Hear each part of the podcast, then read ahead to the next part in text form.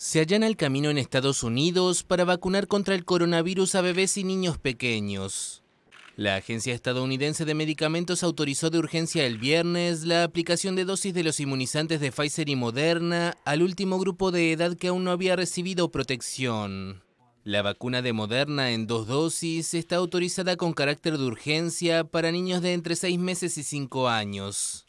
La de Pfizer, esta vez en tres dosis, lo será entre los seis meses y los cuatro años. A su vez, la agencia también aprobó la vacuna de Moderna para niños y adolescentes de entre 6 y 17 años, mientras que la de Pfizer ya estaba autorizada desde los 5. Los Centros para el Control y la Prevención de Enfermedades deberán ahora recomendar estas vacunas antes de que pueda comenzar su aplicación. La luz verde final se otorgará después de una reunión de expertos, miembros de un comité asesor, que se lleva a cabo entre viernes y sábado.